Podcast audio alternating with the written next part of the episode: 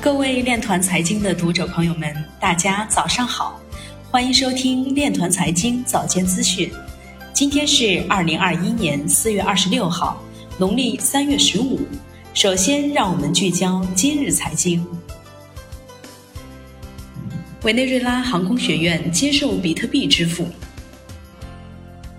肯尼亚数字媒体公司 Petri Images 将在非洲举行首次 NFT 拍卖。京东集团试点数字人民币发薪和企业支付。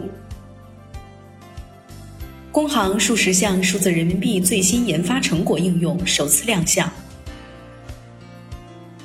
彭博社表示，大约百分之六十的加密货币投资者表示，炒币对人际关系产生了负面影响。矿圈首发 NFT 作品拍卖完成，鱼池与艺术家联名款加密艺术品拍得四十九个 ETH。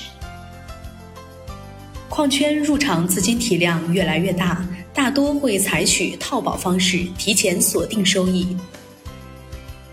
海外算力正在崛起，矿池参与者逐步多样化。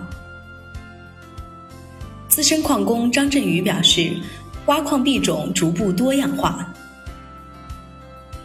矿管管合伙人王庆斌表示，大资金进入矿圈对风控的要求比较高。沈宇表示，典型的资产配置是百分之六十到百分之七十买主流币。其余可挖矿、NFT 交易等。以上就是今天链团财经早间资讯的全部内容，感谢您的收听，我们明天再见。